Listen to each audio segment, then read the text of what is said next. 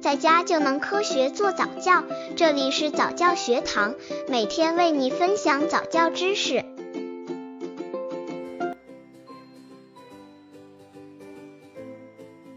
怎样让宝宝学会倾听，成为一个好听众？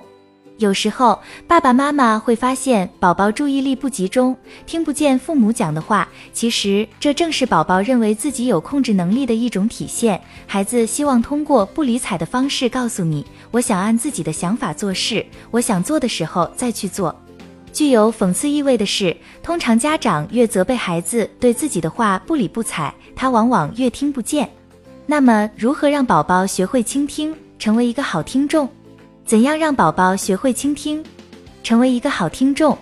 刚接触早教的父母可能缺乏这方面知识，可以到公众号早教学堂获取在家早教课程，让宝宝在家就能科学做早教。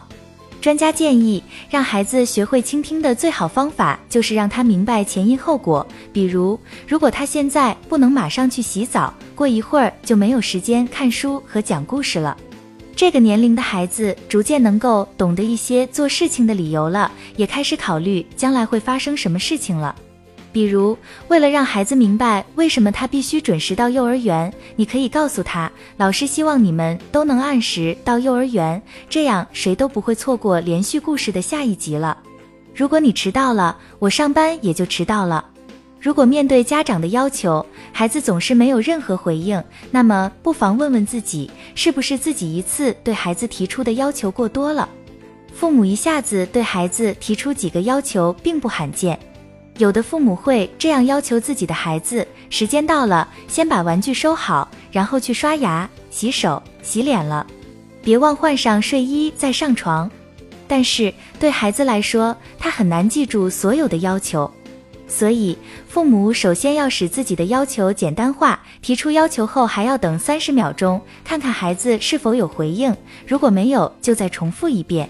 一般来说，大多数父母都希望自己的孩子听到要求后马上行动，不要浪费时间。这显然不现实。不过，父母可以想办法让孩子缩短拖延的时间。为了节省时间，也为了达到更好的效果，父母需要改变以前那种隔着很远命令孩子做这做那的习惯，而是要让孩子看着你的眼睛，这样他才能明白父母说的话是很重要的，不能当耳旁风。